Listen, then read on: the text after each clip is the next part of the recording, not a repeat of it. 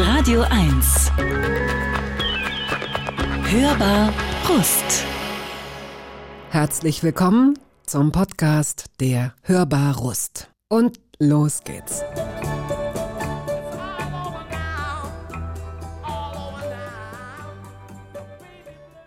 It's all over now, Baby Blue von Them. Radio 1, die Hörbar Rust. Herzlich willkommen. Vielleicht hören Sie diese Sendung als Radiosendung oder als Podcast, so oder so. Ihnen sei nochmal erklärt, was hier, wie es hier abläuft. Woche für Woche sitzt hier eine außergewöhnliche Persönlichkeit, eine interessante Person und hat sich acht Songs aus ihrem Leben herausgesucht, die hier gespielt werden, die Geschichten dazu und wir machen einen, einen Spaziergang durch das Leben meiner Gesprächspartnerinnen. Und wer das heute ist, erfahren Sie jetzt. Radio 1. Hörbar Rust. Wenn du dein Leben planst, tu etwas, wofür du wirklich brennst, was dich erfüllt, mit Haut und Haaren, rät unser heutiger Gast all denjenigen, die Orientierung suchen. Bei ihr selbst? Naja, es ist ja oft so im Leben, verlief der Lebensplan nicht ganz so zielstrebig und eindeutig. Und möglicherweise sind diese Kurvenverläufe ja auch nicht das Schlechteste. Sabine Rückerts Biografie hat es jedenfalls nicht geschadet, auch wenn sie ihr Kommunikationsstudium als vertane Zeit abtut. Als Gerichtsreporterin eignete sie sich quasi ein weiteres Studium an, das ihr sicherlich heute zugutekommt. Denn die 61-Jährige ist nicht nur stellvertretende Chefredakteurin der Wochenzeitung Die Zeit, was schon außergewöhnlich genug ist. In diesem Journalismus- und Medienaquarium sind schließlich die männlichen Chefs noch immer klar in der Überzahl. Hinzu aber kommt, dass die gebürtige Münchnerin mit Zeitverbrechen einen der erfolgreichsten Podcasts des Landes moderiert. Herzlich willkommen, Frau Rückert. Schön, dass Sie sich Zeit genommen haben. Ja, schön, dass Sie mich eingeladen haben. Dankeschön. Was ist ein homerisches Lachen? Ja, ein homerisches Lachen, da habe ich lange gedacht, dass das ein besonders erfreuliches Lachen ist oder ein besonders lautes Lachen, denn so äh, wird das immer wieder wahrgenommen und auch verwendet. Aber in Wirklichkeit ist das homerische Lachen ein böses Lachen. Mhm. Äh, das handelt sich um äh, die Geschichte des griechischen Gott Hephaistos, der tief in der Erde sitzt und dort Metalle schmiedet und der hinkt, weil er früher von seinem Vater äh, weggeschleudert worden ist. Also es hat eine lange, schreckliche Geschichte. Er ist jedenfalls körperbehindert und er ist hässlich und er hat die schönste Frau geheiratet, die es im griechischen Götterhimmel zu heiraten gibt, nämlich Aphrodite. Mhm. Also äh, Venus heißt sie auf Lateinisch, Aphrodite auf Griechisch. Und diese Aphrodite betrügt ihn nach Strich und Faden. Und eines Tages schmiedet er ein Netz und lauert ihr auf und als sie mit einem Liebhaber, einem anderen Gott im, im Bett liegt, ich weiß nicht mehr genau welcher es jetzt ist, äh, da wirft er dieses geschmiedete Netz über die beiden und ruft alle Götter herbei, um ihnen zu zeigen, wie er von seiner Frau betrogen wird und hofft auf Anteilnahme. Aber die Götter lachen, und zwar über ihn. Mhm. Über ihn, weil er hässlich ist und weil er diese schöne Frau nicht halten kann. Und das ist das homerische Lachen. Es ist also eigentlich ein bösartiges Lachen der Menge über einen Behinderten. Und deswegen, seit ich das weiß, verwende ich das Wort homerisches Lachen nicht mehr. Sie wurden vor zehn Jahren, mehr als zehn Jahren mal, nämlich gefragt, wie man sie am besten karikieren oder parodieren könne. Ja. Und da haben sie das gesagt. Und genau. ich dachte, wow, habe ich noch nie gehört diesen, aber ich gucke jetzt mal nicht nach, sondern ich frage sie mal, was dahinter steckt. Ja. Aber jetzt würden sie es anders sagen. Was würden sie denn heute sagen, was sie am besten parodiert ja, oder schon mein Lachen. Das also ist schon bin, das Lachen. Ja, natürlich. Ich lache sehr laut und ich lache auch sehr viel aber äh, nicht mehr homerisch. Ich habe das äh, eben tatsächlich gesehen äh, hier im, im Studio. Heute ist dann heute die Poltertag für uns. Wie auch immer, jedenfalls waren wir noch mal kurz draußen und haben sie hier im Studio alleine gelassen. Und ich habe dann plötzlich dieses laute Lachen gehört und habe gedacht, wo kommt das her? Was ist das denn? Ja. Und dieser kleine Hund ist ihnen ähm, auf den Schoß und dann auf die Schultern gesprungen. ja, der wollte mich küssen. Ja, da ist ihm auch gelungen. Ist ihm auch gelungen. Äh, passiert Sie mir haben, jetzt nicht so oft, dass Hunde mich küssen. Aber Sie haben, äh, ja, Sie haben laut gelacht darüber. Ja, ja, das ist ja auch komisch. Ja. Sie werden häufig von Menschen beschrieben als jemand, der den Anschein hat, er würde in sich ruhen. Würden Sie das unterschreiben? Ja, inzwischen ja. ja. Seit, seit wann? Na, das ist eine Erscheinung des Alters, würde ich mal sagen. Wann fängt denn Alter an? Ja, Alter fängt an, würde ich mal sagen, so mit 50. Also ich, bei mir hat es jedenfalls mit da angefangen, dass ich das Gefühl hatte, ja, also jetzt, ja, jetzt komme ich in die Jahre.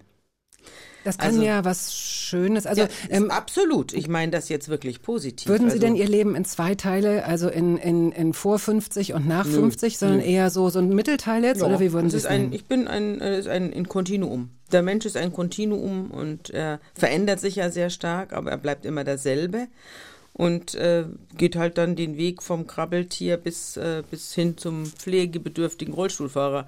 Das ist halt sein Schicksal und da auf dieses Kontinuum bin ich auch. Und dieses Kontinuum ist eben immer äh, mal äh, mit zufriedener oder unzufriedener mit seinem Schicksal. Das hängt mit dem mit dem Schicksal selbst zusammen. Es hängt auch mit dem zusammen, was es draus gemacht hat. Also es ist ja so eine Kombination aus Zufall und Schick und, und, und Fügung und dem, was man eben verstreichen lässt oder ergreift an Gelegenheiten.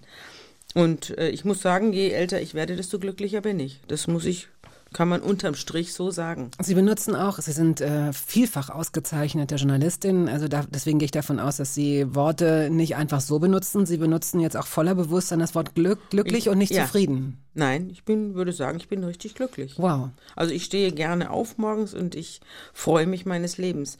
Und es gibt ganz wenig, was mich wirklich umtreibt. Also jetzt natürlich der Krieg, aber was mich jetzt in meinem persönlichen Leben umtreibt, was habe ich da früher mir den Kopf zerbrochen und habe mir da also Gedanken gemacht und habe gehadert und geschimpft und gegrübelt und das ist gekämpft. Das ist alles weg.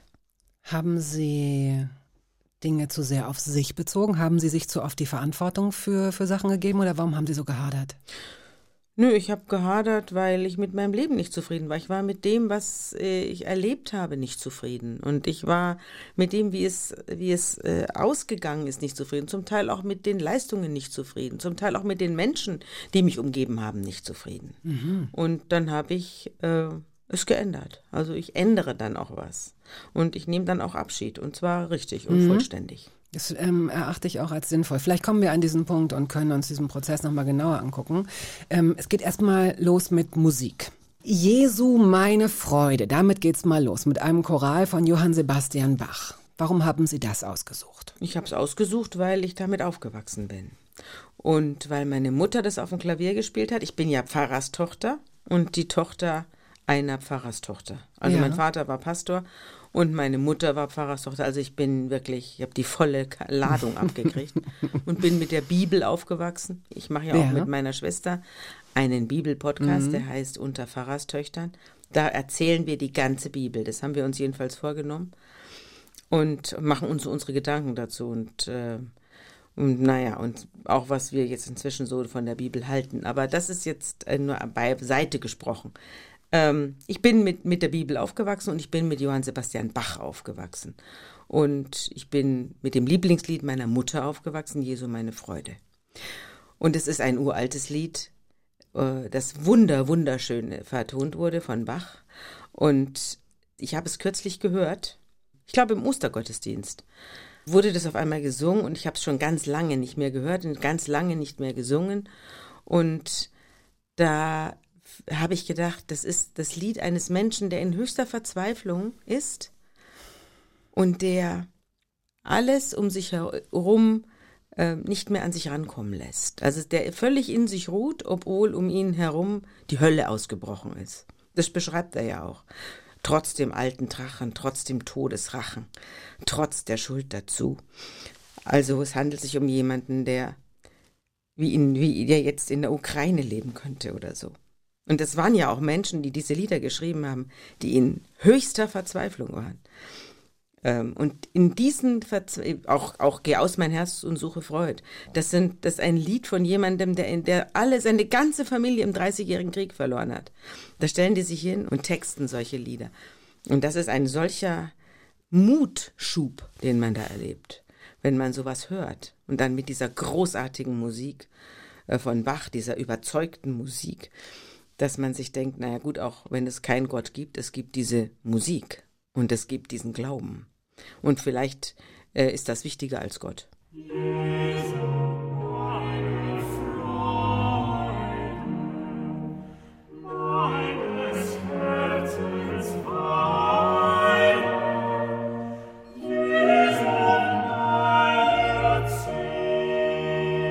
Sabine Rückert ist heute hier zu Gast. Sie ist stellvertretende Chefredakteurin der Zeit und ähm, Moderatorin des Podcasts Zeitverbrechen, ein sehr, sehr erfolgreicher Podcast, auf den wir auch später noch zu sprechen kommen.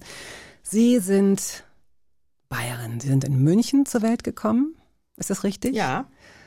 Und haben eine, eine beeindruckende Familie. Auf jeden Fall Eltern, die sich nicht nur offenbar sehr gern hatten, sie haben gemeinsame vier Kinder gezeugt, die aber auch einen höheren Sinn für sich im Leben gesehen haben, indem sie anderen Menschen helfen. Also beide, sowohl ihre Mutter als auch ihr Vater. Wollen Sie uns beide mal in kurzen Worten vorstellen? Ja, meine Mutter und mein Vater waren äh, sehr fromme Menschen. Ähm, sie waren, mein Vater war ja Pfarrer und hat dann später mit meiner Mutter, meine Mutter war Lehrerin für wirtschaftliches Rechnen. Und die haben sich relativ, die haben sich sehr jung kennengelernt. Die waren zusammen, als sie Teenager waren. Und äh, meine Mutter hat sich dann von meinem Vater getrennt und dann sind sie sich viele Jahre später wieder begegnet. Ach. Und haben dann mit Anfang 30 waren sie dann. Ach, Moment, das ist ja interessant. Die, die waren schon mal zusammen, weil ihr Vater hat ja ähm, noch zwei. Ja, mein Vater hat eine andere Frau dann geheiratet, nachdem meine Mutter ihn verlassen hatte. Und äh, warum das genau passiert okay. ist, da gibt es ja. unterschiedliche Aussagen darüber. Also mein, jedenfalls wahrscheinlich steckte mein Großvater mütterlicherseits dahinter, der also nicht wollte, dass meine Mutter mit diesem Luftikus zusammen ist. Mhm. Der hielt mein Vater für einen Luftikus und äh, für, für zu wenig ernsthaft für meine Mutter. Und mein Vater hatte auch was Lustiges und hatte auch was äh, Lebensfrohes, was meinem Großvater missfallen hat. Und deswegen hat er diese Beziehung zerstört. Und äh, dann heirateten beide andere Personen. Also meine Mutter heiratete einen todlangweiligen äh, Menschen aus der Universität und mein Vater heiratete eine sehr oberflächliche Frau mit einem Baugeschäft, mhm. die Erbin eines Baugeschäfts, das er, er dann auch geführt hat. Äh, und dann, aber kam der Krieg und dann war er sechs Jahre im Krieg. Er war sechs Jahre von zu Hause weg. Und als er wiederkam, war die Ehe in Trümmern. Und dann hat er, äh, haben sie sich scheiden lassen und hat eine sehr hässliche Scheidung. Und dann hat er meiner Mutter geschrieben. meine Mutter hat geantwortet und dann haben sie also Hals über Kopf geheiratet und blieben auch bis zu ihrem Lebensende zusammen. Ach, wie schön. Ja, verrückt, ne? Und dem, dieser Sache habe ich mein Leben zu verdanken. Ich war die jüngste von, ja, und, von äh, allen. Also wenn ich das richtig äh, in Erinnerung habe, 51 ähm, ging es los mit den Kindern. Also 50 ja. müssen sie sich gefunden haben, 51. Ja, 49 haben sie sich wieder getroffen, 50 haben sie geheiratet, 51 kam ein Bruder. Und das war alles sehr verteilt, ne? Also und Markus, 61 Barbara, kam ich. Okay, ja. Sie, sind das, Sie sind das jüngste ich Kind. Ich bin das jüngste Kind von sechs Kindern meines ja. Vaters und vier Kindern meiner Mutter. Hm. Beide haben, ähm, was ich eben andeutete, ihr Leben auch sicherlich auf jeden Fall Ihnen als Familie zur Verfügung gestellt, aber natürlich auch in den Dienst einer höheren Sache gestellt, nämlich der Mitmenschlichkeit, der Diakonie. Ja, ja, die haben ein Unternehmen gegründet, das heißt Augustinum.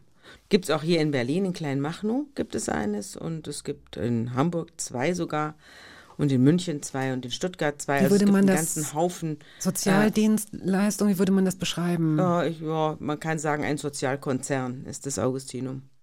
Also mit, ich weiß nicht, sind es 25, 30 Altenheime der gehobenen Klasse. Also es sind jetzt keine Altenheime für ganz Bedürftige. Das war am Anfang, glaube ich, korrigieren Sie mich, etwas anders. Ihrem Vater ging es darum, so wird er zumindest zitiert in einem sehr frühen Zitat, dass ihm äh, immer wichtig war, dass bedürftige Menschen, die zu niemandem gehören, die kein Dach über dem Kopf haben, untergebracht werden, dass aber auch Menschen mit, mit Behinderungen, mit Einschränkungen. Ja, die, es gibt auch Behinderteneinrichtungen, mhm. Schulen mhm. für schwerhörige mhm. Kinder. Und Oder ihre Mutter hat, äh, ich glaube, im, im, im Rahmen ihrer Arbeit dort das freiwillige soziale Jahr erfunden. Oder habe ich das falsch äh, aufgenommen? Doch, das gab es im Augustinum noch, bevor es das staatlicherseits gab. Also das gab es im Augustinum schon immer. Sie gilt als die Erfinderin dieser Institution, wenn man so will. Oder ja, das gilt sie. Ob sie es wirklich war, weiß ich nicht. Das habe ich auch nicht recherchiert. Mhm. Aber das freiwillige soziale Jahr gab es im Augustinum immer schon. Ja, und meine Eltern waren eben von morgens bis abends damit beschäftigt. Also das wuchs und gedieh unter ihren Händen. Es wurde ständig gebaut und ständig erweitert und hier noch eine Schule und da noch ein Internat und dort noch ein, ein, ein behütetes mhm. Heim für Alzheimer-Kranke und sonst was. Also meine Eltern waren ununterbrochen weg. Bedeutet, ja, bedeutet, dass Sie dann doch gar nicht so viel Zeit für Sie hatten. Wer hat sich um Sie als Kinder gekümmert? Bedeutete diese zehn, diese zehn Jahre Altersunterschied, dass Sie sich umeinander gekümmert Nein. haben? Nein, äh, wir hatten vor allem eine Haushälterin, die sich Mhm. um mich gekümmert hat oder um uns gekümmert hat. Äh, die Helga Beck, die ähm, ist inzwischen verstorben, aber die war eigentlich eine zweite Mutter für uns Kinder.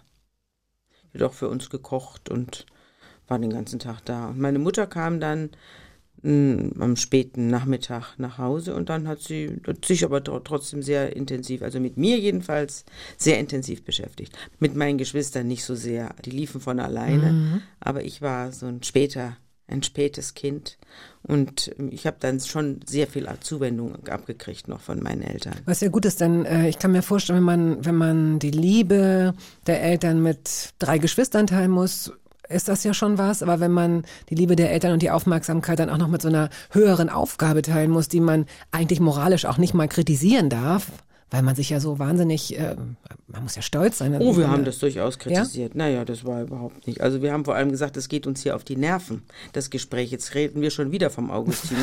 Ich habe heute Mathe, in Mathe einen Ah, ja. Zweier bekommen. Vielleicht möchte ich mal, dass das hier gewürdigt wird. Obwohl ich sonst immer in Mathe auf fünf bin, jetzt habe ich einen Zweier. Ich möchte, dass wir jetzt mal darüber reden. Also das haben wir schon eingefordert, dass wir, uns ging als Kindern ging das Augustinum richtig auf die Okay, Nerven. ja, kann ich mir richtig auf die vorstellen. Mhm. Nerven. Und äh, das habe ich auch gesagt, weil ich habe das als Konkurrenz Ja. zu meiner Existenz empfunden und Eltern, die ständig mit was anderem beschäftigt waren. Und ich weiß auch, dass ich als Kind ständig meiner Mutter am Rockzipfel hing und gesagt habe, wann sind wir hier fertig? Und sie sprach und sprach mit Dritten und Vierten. Und da kam noch einer und wollte hier noch einer was von ihr. Und hallo, Frau Rückert, kann ich da noch was sagen? Und ich äh, hing an ihr dran und habe mich da aufgeregt.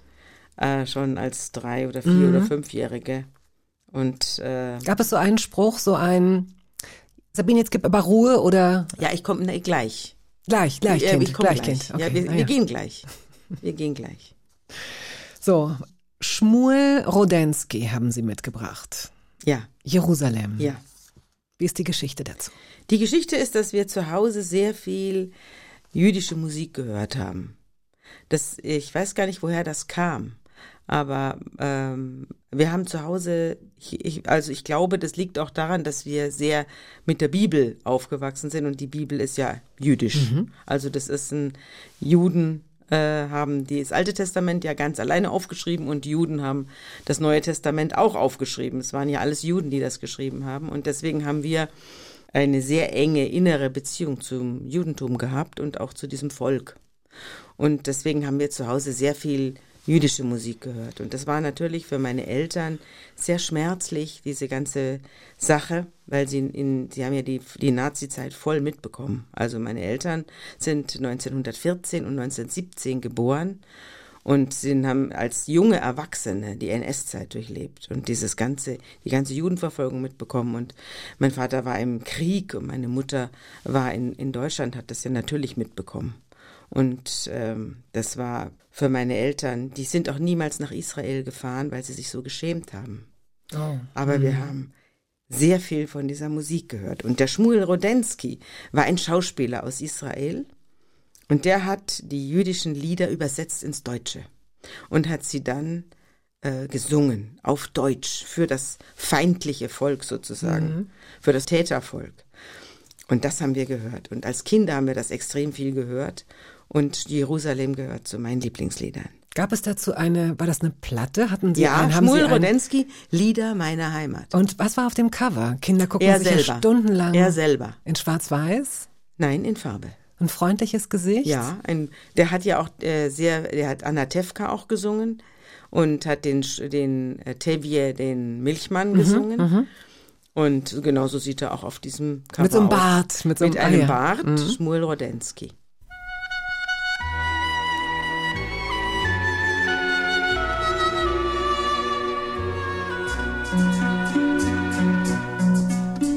Der Abendwind weht von den Hügeln, die Pinien duften schwer und Glocken klingen aus der Ferne voll Wehmut zu mir her. Radio 1, die Hörbar Rust. Möglicherweise hören Sie diese Sendung gerade als Radiosendung. Sie läuft immer sonntags zwischen 14 und 16 Uhr auf Radio 1. Und wann immer Sie möchten, können Sie die auch als Podcast hören, mit Musik, ohne Musik, über die ARD oder in der ARD Audiothek. Und Sie können sich Gespräche anhören, zum Beispiel mit René Polesch, Andrea Sawatzki, Christian Ulmen, El Hotzo, Joachim Krohl oder zum Beispiel Guido Maria Kretschmann. Sie sehen ganz, ganz unterschiedliche Gesprächspartnerinnen und Gesprächspartner, deren Gespräche Sie noch nachhören können. Und auch Frau Rückert wird bald in die ewigen Jagdgründe der Podcast-Archive hineingleiten. Es wird ein warmes Gleiten sein, Frau Rückert. Zu Ihnen können sich unsere Podcasts gegenseitig aufsuchen, anhören und besuchen. Wenn Sie uns schreiben möchten, hörbar at radio1.de. Ich habe mir mal, das kann man ja interessanterweise bei ihrer Familie, weil im Grunde sowohl ihre Geschwister als auch ihre Eltern eben äh, Wikipedia-Einträge haben beispielsweise. Und so ist zu sehen, das ist wohl das, was man äh, Bildungsbürgertum nennt. Also all ihre Geschwister sind auch richtig seriös, entweder im pädagogischen oder auch in, in theologischen Bereichen untergekommen. Daher hm, habe ich jetzt überlegt, wie ist das denn zu Hause gewesen mit Leistung? Ich setze damit immer gleich, dass es heißt, ja, du lernst ein, so wie ich mir das vorstelle als Klischee, wie sie groß geworden sind, du lernst ein Instrument, du betest regelmäßig und du lieferst auch gute Noten in der Schule ab, weil du deine Hausaufgaben machst und für die Schule lernst. War das so? Ja, für meine Geschwister schon. Ah. Nur für mich nicht. Ich habe äh, ich habe sieben Instrumente angefangen und keins. Wirklich? Ja. Womit ging's los? Meine Eltern haben tatsächlich gedacht, wir müssten ein Instrument alle lernen und mein Bruder hat Trompete gespielt, Klavier und Oboe. Meine Schwester Barbara Gitarre und meine Schwester Johanna hat gespielt Geige, Geige, nur Geige. Und ich habe angefangen mit Klavier, ich habe angefangen mit Gitarre, ich habe angefangen mit Geige, ich habe angefangen also mit allem Möglichen, was man sich denken kann, mit Ziehharmonika. Also alles Mögliche wurde angeschafft und äh, dann kam wieder der neue Lehrer, der mir das beibringen sollte und jeder ist verzweifelt und ist nach, nach drei Monaten aus dem Haus gerannt. Lag es an den Noten? Wollten Sie sich dem nicht beugen? Ich weiß nicht, ich habe einfach keine Lust gehabt. Ich hatte keine Lust, ein Instrument zu lernen. Warum auch immer. Keine Ahnung, ja. heute bereue ich's. Heute hätte ich gern. Ich würde gern Klavier spielen können. Ja, das Oder ich habe später, als ich dann erwachsen war, als ich dann über 20 war und studiert habe, da habe ich mehrere Jahre lang äh, Klarinette gespielt. Das ist eine wundersch ein wunderschönes Instrument. Haben Sie noch eine? Ich habe keine mehr. Ich habe meine Klarinette irgendwann verschenkt weil ich auch dann aufgehört habe mit, mit Spielen. Ich bin ja dann auch nicht mehr richtig in, wenn man nicht, wenn man erwachsen ist und man fängt mit sowas an, man wird nicht mehr richtig gut. Sondern man krebst da immer so vor sich hin. Das, es, es reicht, es würde Ihnen nicht reichen, dass es Ihnen Spaß macht, Sie möchten dann auch gut sein. Ja, also gerade, man möchte ja mit anderen spielen sondern alleine da Tonleitern spielen oder irgendwelche einfachen Stücke, das ist ja frustrierend. Ja, Sie stellen ja sich morgens äh, in den Wald, dachte ich, Sie wohnen doch, ähm, habe ich gehört. Ja, aber da so spiele ich ja nicht im Wald Klarinette. also das, nö. Nein? Nee, nee, bei aller Liebe. Das ist die Frau nee, Rückert, nee. die spielt morgens immer Klarinette. Ja, genau, das mache ich vielleicht, wenn ich eine alte Schachtel bin, äh, stelle ich da und äh, spiele mhm. Klarinette, aber so weit sind wir noch nicht. War das denn der Wunsch Ihrer Eltern, dass Sie als Familie musizieren? Ja, meine Mutter hat mit meinen Geschwistern musiziert und ich habe gesungen.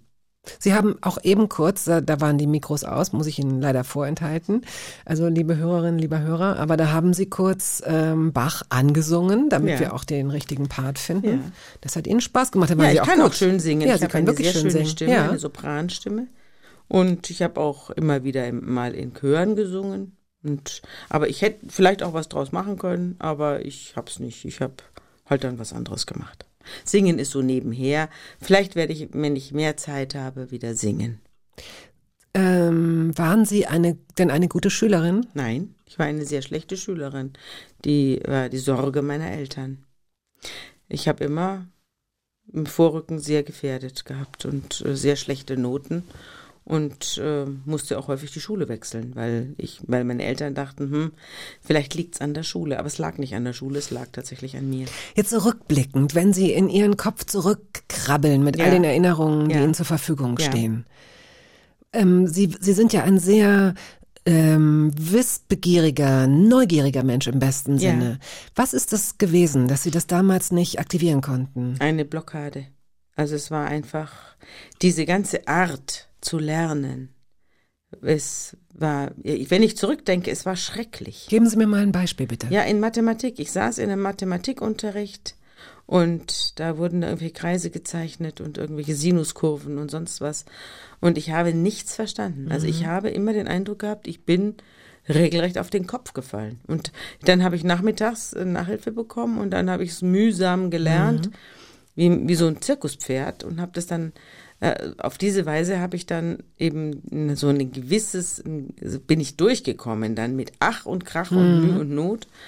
Aber ich war nie richtig gut, weder in Mathematik noch in Physik noch in Latein noch in sonst was. Ich war eigentlich in allen Fächern schlecht. Und äh, ich habe wahnsinnig gerne gelesen. Ich habe mich sehr für Dinge interessiert, aber nicht, nicht sobald es in, im Gewande der Schule daherkam, im Gewande dieser Lehrer. Und ich hatte auch, muss ich jetzt ehrlich sagen, es war dann 60er, 70er Jahre, da hatten wir Lehrer, die waren so schrecklich. Und ich war in so einem, einem katholischen Gymnasium, das bei uns um die Ecke lag. So ein uralter äh, Jahrhundertwendebau, wo man schon keinen Bock hatte reinzugehen. Und da saßen dann diese alten Männer drin. Wir hatten lauter alte Lehrer. Und die hatten zum Teil noch Kopfschüsse vom Krieg. Und also, und mittendrin so Aussetzer. Also es war auch das Personal war ein Desaster und diese ganze Art und Weise kleine Kinder und ich war zehn oder elf oder zwölf, als das losging im, im, äh, im Gymnasium. Vorher war ich ganz gut in der Schule. Ich war jetzt keine, kein brillanter äh, Schüler, aber ich war auf jeden Fall, war ich okay. Ich bin immer mitgekommen und habe auch die Aufnahme dann ins Gymnasium geschafft. Aber da war es dann Hopfen und Malz verloren. Also jetzt, wo Sie es nochmal erzählen, es ist so wahnsinnig schade. Bei Mathematik äh, bin ich ganz bei Ihnen. Es gab auch noch andere Fächer. Ich kann mich sofort hineinversetzen. Das war wie so eine, als hätte, als hätte jemand den, Schalter umgelegt. ja, oder als, als, ja, wie so ein anderer Strom, ne? Als Ja. hätte man nicht den richtigen Adapter, als würden Ja. die Informationen nicht in den eigenen Kopf Ja, gelangen. genau und das so kann einen wütend machen oder traurig oder lähmen. Und es ist so im Nachhinein, ähm, so schade, diese Zeit nicht mit Lernen, mit freudigem Lernen verbracht zu haben. Ich weiß nicht genau, was die Antwort ist. Ob die Antwort lautet Waldkindergarten und keine Noten mehr oder so. Ich weiß auch nicht, wie das zu bewältigen ist, dass gut ausgebildete Pädagoginnen und Pädagogen gut genug bezahlt werden, auch Bock haben, jeden Tag hinzugehen und Kinder zu lieben und zu fördern, individuell. Ich weiß es nicht, ob das realistisch ist, aber die Vorstellung als Kind wirklich von Anfang an gern zu lernen und auch diese, diese MINT-Fächer, die Mädchen, wo Mädchen sich ja oft so äh, in so eine Starre begeben, ne? gerade wenn sie mit Jungs direkt in, in Verbindung stehen, also Mathematik, Informatik, Naturwissenschaften und Technik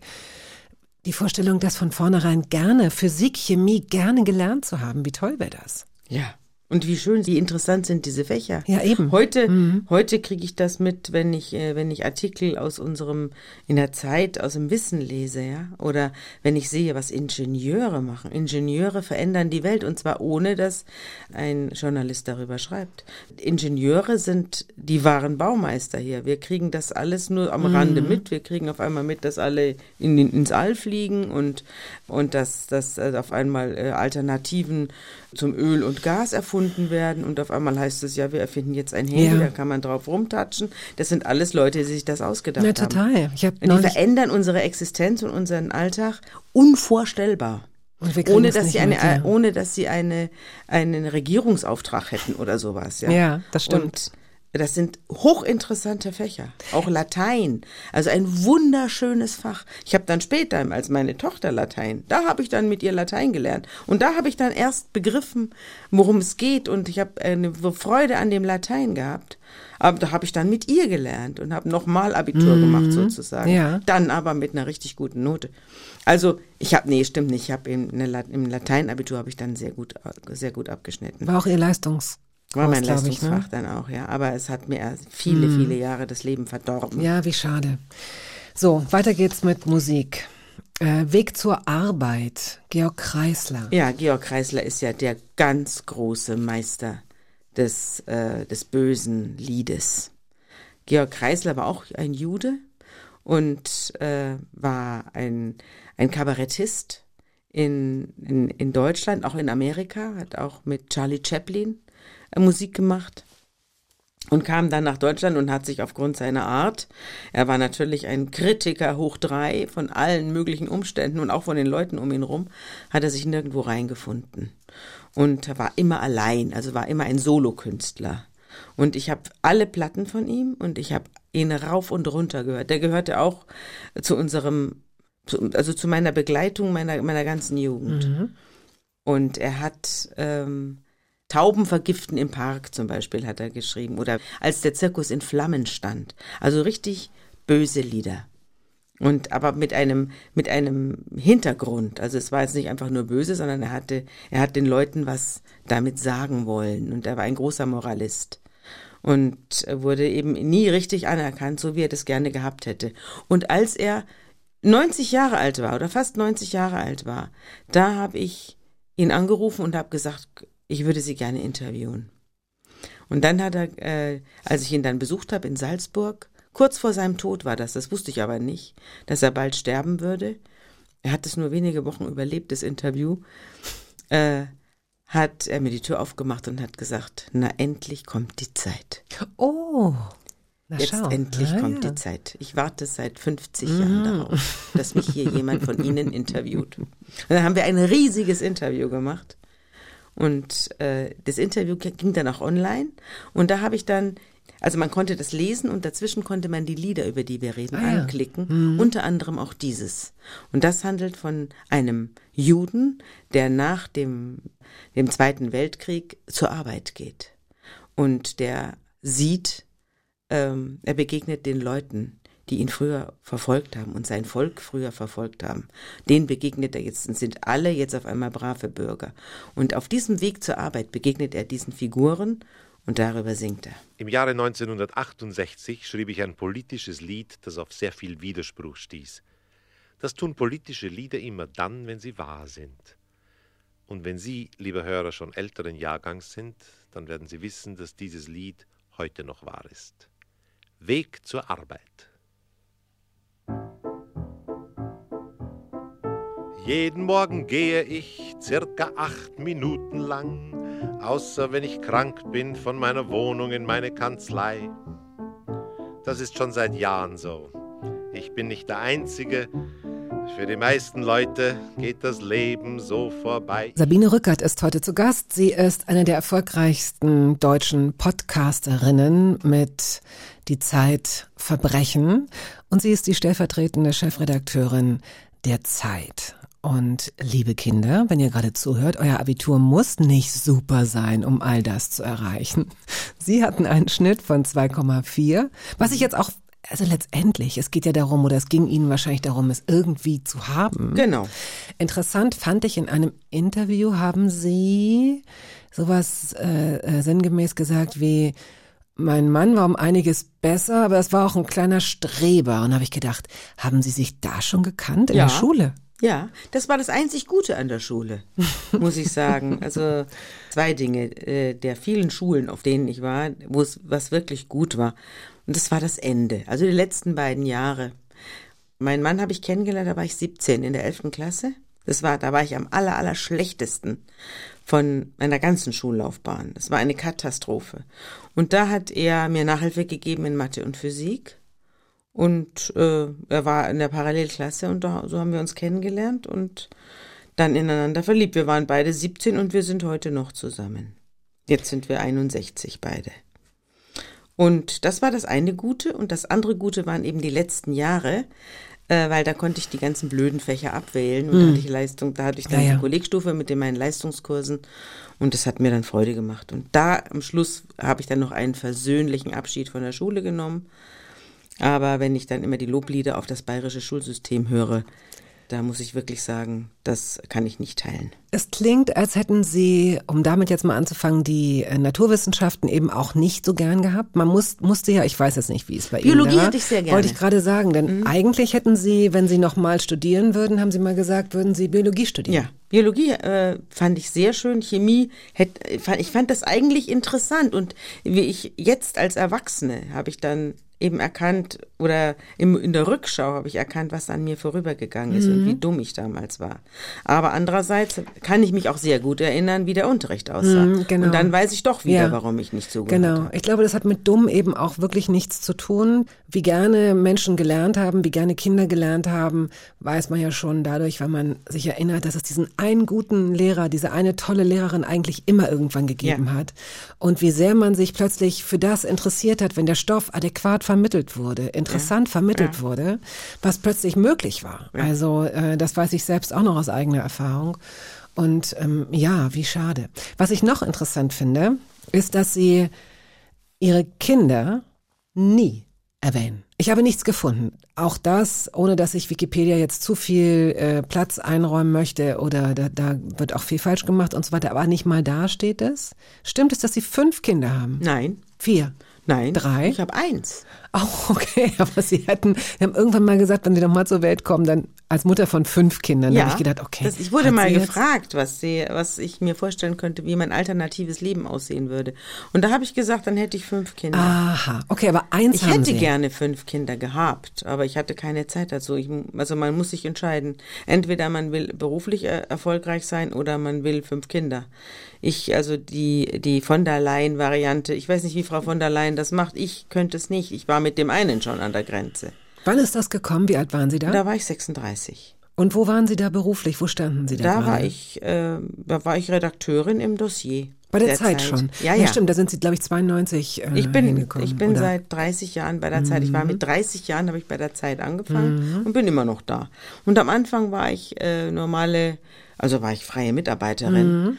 Und dann war ich, äh, habe ich so einen kleinen befristeten Vertrag bekommen und dann wurde ich normale Redakteurin im Dossier und dann wurde ich Gerichts- und Kriminalreporterin. Jetzt nicht schon alles. Wir, wir haben ja noch so viel. Ressortleiterin und dann war ich irgend, jetzt bin ich seit zehn Jahren in der Chefredaktion. Gut, wenn man das vielleicht, obwohl das ist ein zu großes Thema, um es jetzt in zwei, drei Sätzen äh, abzuhandeln, aber wo Sie sagen, man muss sich entscheiden, ob man beruflich Erfolg hat oder Sie haben Sie haben es jetzt an fünf Kindern festgemacht. Ja.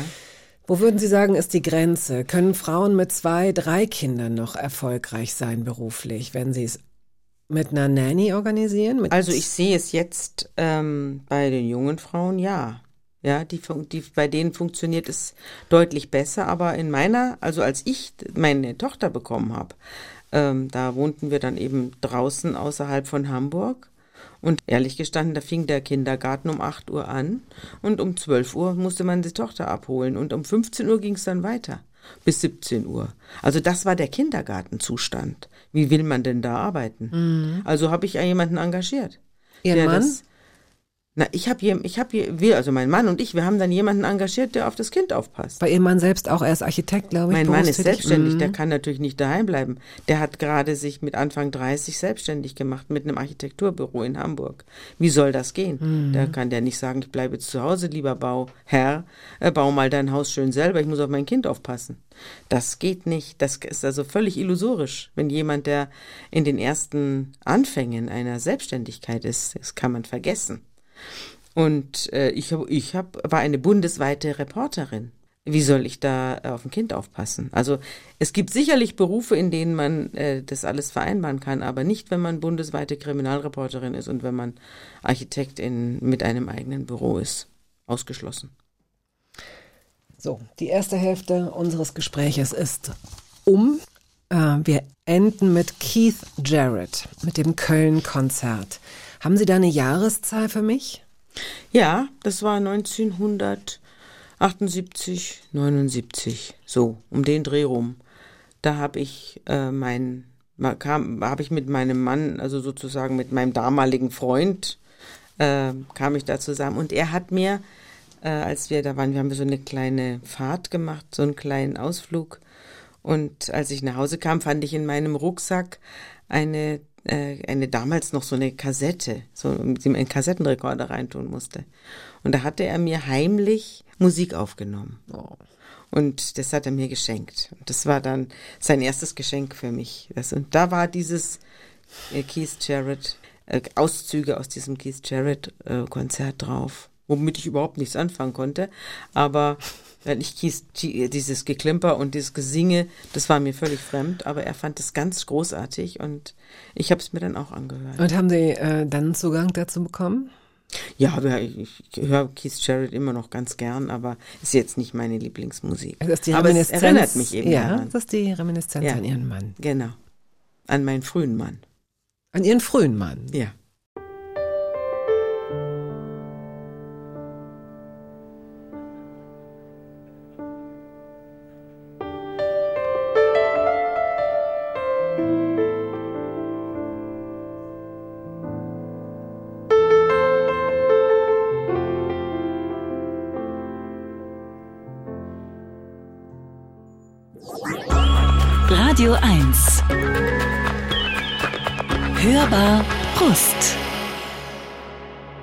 Gast ist heute Sabine Rückert. Sie kennen sie, Sie müssen sie kennen. Äh, Über fünf Millionen Hörerinnen und Hörer hat unter anderem, der hat auch mehrere Podcasts, aber hat unter anderem der Podcast Zeitverbrechen. Sie ist zudem stellvertretende Chefredakteurin der Zeit.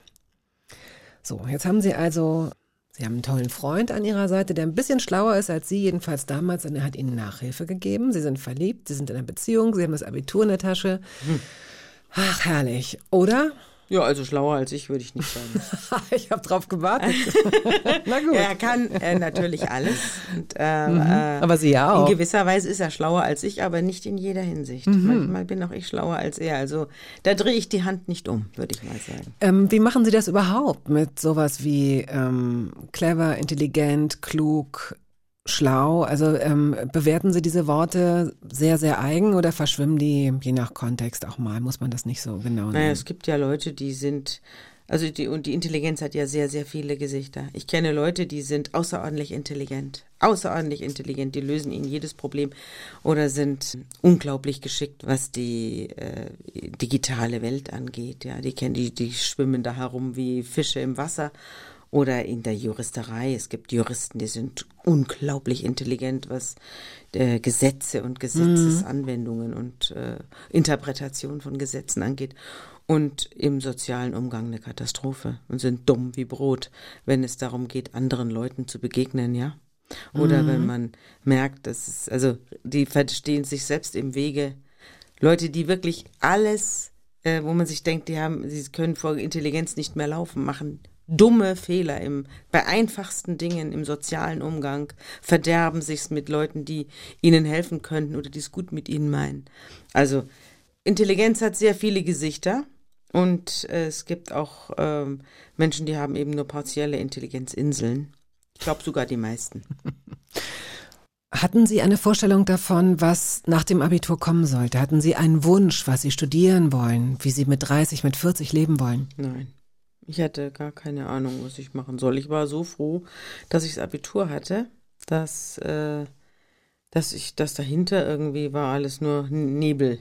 Eine Nebelbank. Und es ging dann über viele Jahre so, dass ich nicht wusste, was ich machen soll. Also ich wundere mich immer über Menschen, die mit 14 wissen, was sie machen oder mit 15 Pläne haben. Also ich hatte gar keine Pläne und ich habe natürlich gewusst, dass ich ähm, dass ich gerne schreiben würde. Aber, ähm, aber was sollte ich schreiben? Woher Also, wussten Sie das?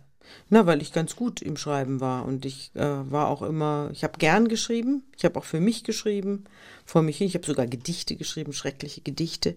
Also ich wusste, dass ich mit der Sprache gut umgehen kann und dass Sprache mir Freude macht, sowohl im Lesen als auch im Schreiben.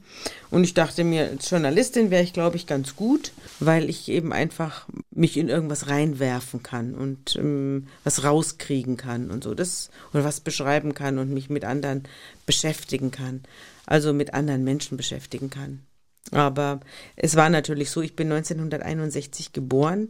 Das waren Jahre, in denen es immer zu viele Menschen gab. Also das, was die jungen Leute jetzt erleben, dass man händeringend nach ihnen sucht und ihnen alle möglichen Brücken baut, kommen sie doch zu uns und bei uns haben sie diese und jene Vorteile, wenn sie bei uns arbeiten. Das gab es damals nicht. Also kein Mensch hat damals Journalisten gesucht, weil Journalisten wollten irgendwie alle werden. Oder in die Werbung gehen? Oder das in die ja, Werbung ich, gehen. auch dann, ja, ne? das habe ich auch mal kurz gemacht, aber das war nur eine Stippvisite. Das war schrecklich und da bin ich sofort wieder geflüchtet aus der Werbung. Ähm, ich habe ja Markt- und Werbepsychologie studiert. Ich habe ein das äh, Studium der Kommunikationswissenschaften absolviert, auch abgeschlossen mit Magister. Aber es hat mir überhaupt nichts gebracht. Was Überhaupt war der nichts. Titel Ihrer Magisterarbeit? Jupp Derwal in Spiegel der äh, Abonnementpresse. What? Ja. Jupp Derwal war der damalige Bundestrainer. Und äh, der äh, hat da einen schrecklichen Niedergang erlebt und ist dann auch nach Istanbul gewechselt, zu Galatasaray Istanbul. Aber vorher hat er noch äh, mit, der, mit, dem, mit der deutschen Bundesmannschaft einige fürchterliche Situationen erlebt und Niederlagen hinnehmen müssen und hat auch einfach, war ein schlechter Bundestrainer. Also, aber da, darum ging es gar nicht. Es ging darum, wie er in der Presse dargestellt wird. Und das war ein, mein, Dok, mein, mein Doktorvater, Quatsch, mein Magistervater, er wollte das eben gerne haben, dass man das analysiert. Figuren in der Presse, wie die, wie die da rü- rüberkommen. Da hat er ein System erfunden, wie man ähm, Images in, in, in, den, in den Zeitungen analysieren könnte. Ob dieses System besonders hilfreich war und wirklich besonders gut, weiß ich gar nicht. Ich habe das sofort vergessen, sobald ich diese Magisterarbeit absolviert hatte. Dann wird es nicht Aber- besonders gut gewesen sein, weil Nö, die solche Sachen leuchten einem ja ein. Denn das Thema an sich finde ich unabhängig davon, dass Sie das jetzt in Ihrem Job sicherlich Ja. irgendwie auch gut gebrauchen können, auch was Marktpsychologie, Werbepsychologie angeht, Psychologie generell. Ja. Aber wie Menschen in den Medien bewertet werden, ist ja, Ja. ein Thema, das immer sehr wichtiger wird. Auch, sehr ne? interessant. Er hat, halt- er hat es aber so gemacht, dass es äh, langweilig war. Also wir haben dann äh, bestimmte Worte äh, ausgesucht und die mussten dann in ein bestimmtes Wortraster eingetragen werden. Es war mit Excel-Tabellen alles. Es war zum Gähnen. Nee, das klingt zum nicht Gähnen. gut. Ja, ja. Und am Hm. Schluss kam irgendwas raus und ich habe dann eine lange Vorrede über Stereotype und Vorurteile geschrieben Ach und Gott, aus der, okay. irgendwie aus der Literatur und na gut, es war dann irgendwann abgeschlossen, das Studium ich, habe ich sofort vergessen, nachdem ich es absolviert hatte. So, jetzt Aber kommen- ich hatte immerhin bewiesen, dass ich ein dass sie Studium was durchziehen kann. können. Genau. Aber wobei, äh, nochmal ganz interessant, Sie sind ja eigentlich jemand, der sehr konstant bleibt. Also Sie sind so lange in Ihrer Beziehung, Sie haben das Studium durchgezogen, Sie sind schon sehr lange bei der Zeit jetzt. Äh, man könnte meinen, dass Sie es sich leicht machen, aber es klingt eigentlich so, als würden Sie immer auch ja, Herausforderungen suchen, rechts und links des Weges. Ja, also ich habe äh, gelernt zu Hause, was man sich auf den Teller tut, das muss man aufessen. Ich habe nicht alles, was ich mir auf den Teller getan habe, aufgegessen, aber ich habe meine Schule, ich wollte unbedingt das Abitur und ich wollte unbedingt ein abgeschlossenes Studium, was auch immer. Das, das habe ich durchgezogen. Und sonst habe ich natürlich Sachen, die mir nicht gefallen haben, dann aus weggekippt. Also ich war ja bei der Bildzeitung zwei Jahre. Ja, lang. interessant. Sie haben bei der Springer äh, Journalistenschule, äh, haben Sie da volontiert oder habe ich das? Ja, ich habe da volontiert. Ich war zwei Jahre lang auf der Axel Springer Journalistenschule und war bei der Bildzeitung in derselben Zeit. Und äh, das habe ich dann sein lassen. Also bei der Bildzeitung bin ich nicht geblieben, weil ich dann natürlich gemerkt habe, dass das nichts für mich ist. Das ist, dass es mit meinem Vorstellung von Leben und Arbeiten und Journalismus nichts zu tun hat. Um ins andere Extrem zu gehen, wenn man so will. Jedenfalls auf jeden Fall für damalige Verhältnisse. Ja, ich bin dann zur Taz. Für ein Jahr zur Taz, Ja. zur linksalternativen Tageszeitung, äh, die da eben für die, zum Teil auch für die Autonomen geschrieben hat und so. Es war also sehr äh, unorthodox. Das Ja, so klingt es. Ähm, hat man ihn eine gewisse, also hat man sie für ein trojanisches Pferd gehalten da? Nö, nö, nö. Das war ausgeschlossen. Das hat kein Mensch gedacht. Die wollten mich ja auch sehr gerne behalten da. Ich bin dann aber weg, weil ich da nicht hinpasse. Ich passe nicht in eine linkspolitische ähm, äh, Tageszeitung. Da passe ich nicht hin. Ich gehöre in eine liberale Wochenzeitung, wo ich selber Autorin bin und wo es nicht auf die Blattlinie ankommt, sondern auf mich. Und äh, deswegen habe ich auch die Taz dann sehr schnell wieder verlassen. Musik. Far From Any Road heißt der Song, den Sie mitgebracht haben von The Handsome Families, ist der Soundtrack der ersten äh, Staffel von True Detective. Was verbinden Sie mit diesem Lied? Ich habe mir gedacht, als Sie gesagt haben, ich soll Musik mitbringen, habe ich gemerkt, dass ich keine Musik mehr habe. Also die, die ganze Musik, die ich dabei habe, kommt aus meiner Kindheit und aus meinen jungen Erwachsenenjahren. Aber ich habe jetzt keine Musik mehr. Die Musik, die ich jetzt habe, ist mir entweder geschenkt worden. Wir kommen ja nachher vielleicht noch zu ein paar Liebesliedern, die ich von meinem Mann bekommen habe. Oder es ist Filmmusik. Aber es, ich habe, ich kaufe mir keine Musik mehr. Ich äh, streame keine Musik mehr. Mhm. Ich lege auch keine Platten mehr auf. Ich merke, dass ich vollkommen nur noch mit Worten lebe. Und wenn ich mich ins, ich, bei mir läuft sehr viel Radio, aber es laufen nur Worte, Nachrichten, Nachrichten, Worte. Also ich habe bestimmt seit zehn Jahren, vielleicht noch länger, keine Musik mehr gekauft oder mich wirklich äh, mich mit Musik beschäftigt. Und sich auch nicht gesehnt? Nein, ich habe es, es geht immer um gesprochene Worte. Und manchmal läuft Musik, aber wenn ich dann es ist egal, was läuft. Dann ist es einem, äh, wenn ich Auto fahre und ich mache ein bisschen Musik an, dann höre ich eben Musik, die mir letztlich nichts bedeutet, sondern die mich dabei unterstützt, dass ich nochmal Sachen durchgehe im Kopf oder dass ich ähm, rück, irgendwelche Sachen verarbeite oder so vor mich hin äh, fahre. Das ist, hat für mich sowas Meditatives. Ja, aber was ja, was ja auch gut ist, ja, oder? Aber es ist egal, was dabei läuft. Es spielt keine Rolle. Die Musik, die ich dabei habe, die mir wirklich was bedeutet, wo mir auch die Tränen in die Augen schießen. Das ist so Musik, die ich jetzt hier mitgebracht habe. Mhm. Und True Detective ist äh, eine, eine Serie, die ich ganz toll finde, ganz toll. Und ich gucke sehr gerne Serien an und deswegen bringe ich jetzt Filmmusik mit. Also das ist sozusagen das Ende vom Lied. Und äh, ich frage mich, was das über mich aussagt, dass ich jetzt Filmmusik mitbringe.